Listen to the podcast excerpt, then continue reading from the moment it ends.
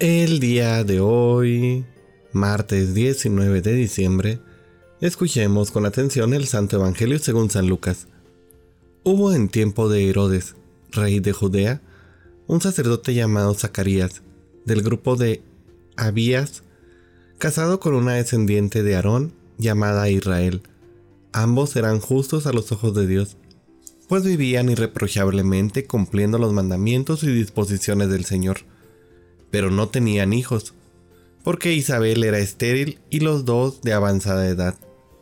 Un día en que le correspondía a su grupo desempeñar ante Dios los oficios sacerdotales, le tocó a Zacarías, según las costumbres de los sacerdotes, entrar al santuario del Señor para ofrecer el incienso, mientras todo el pueblo estaba afuera en oración a la hora de la incensación.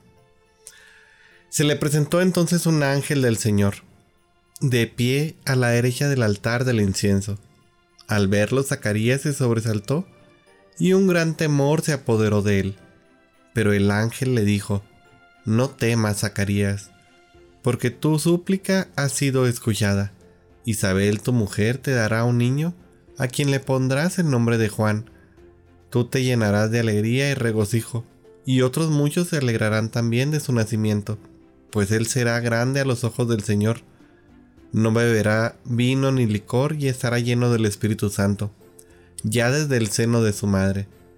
Convertirá a muchos israelitas al Señor, irá delante del Señor con el espíritu y el poder de Elías para convertir los corazones de los padres hacia sus hijos, dar a los rebeldes la cordura de los justos, y así prepararle al Señor un pueblo dispuesto a recibirlo. Pero Zacarías replicó, ¿Cómo podré estar seguro de esto? Porque yo ya soy viejo y mi mujer también es de avanzada edad. El ángel le contestó, Yo soy Gabriel, el que asiste delante de Dios. He sido enviado para hablar contigo y darte esta buena noticia. Ahora tú quedarás mudo y no podrás hablar hasta el día en el que todo esto suceda, por no haber creído en mis palabras, que se cumplirán a su debido tiempo. Mientras tanto el pueblo estaba aguardando a Zacarías, y se extrañaba de que tardara tanto en el santuario.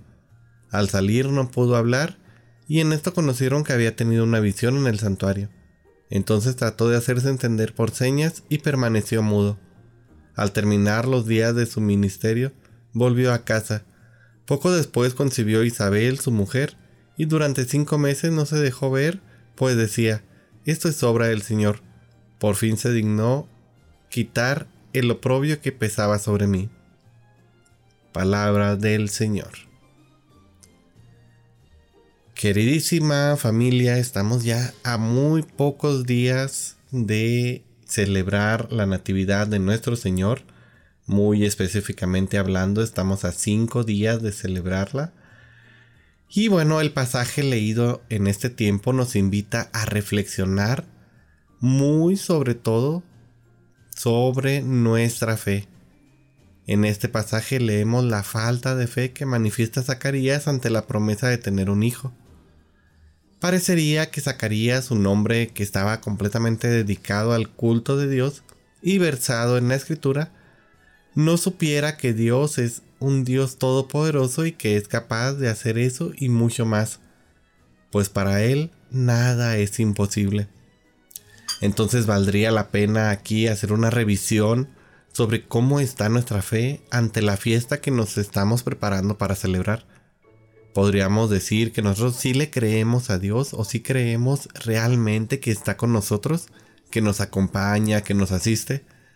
Creemos que la Navidad es el evento por el cual Jesús, el Hijo de Dios, se encarna y pone su tienda, su morada entre nosotros. O al contrario, somos de aquellos que estas fechas pues simplemente se basan en los regalos, en Santa Claus, en el pinito, en las luces, pero dejamos fuera a nuestro Señor. ¿Será verdad que nosotros los cristianos verdaderamente creemos que Dios es infinitamente poderoso como para poder hacer que nuestra vida pueda mantenerse en paz y en la alegría a pesar de las dificultades? ¿O será quizás que precisamente por esta falta de fe que el cristianismo actual parece permanecer mudo. Querida familia, se acerca la fiesta del nacimiento de Jesús y por lo tanto no debemos de desaprovechar ni dejar pasar la oportunidad de crecer constantemente en nuestra fe.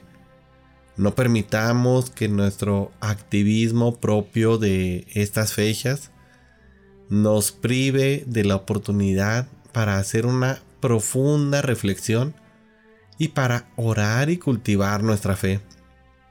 No nos dejemos llevar por el materialismo del mundo, por los regalos, por la cena de Navidad, por las luces, por las decoraciones, por las posadas, entre comillas, en las que solamente se festeja al mundo y no se festeja al Señor.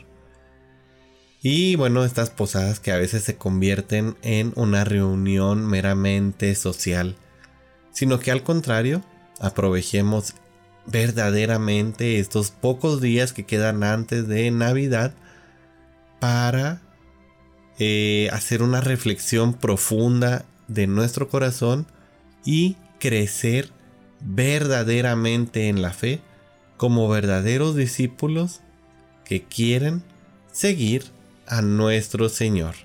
Querida familia, que tengan un excelente martes.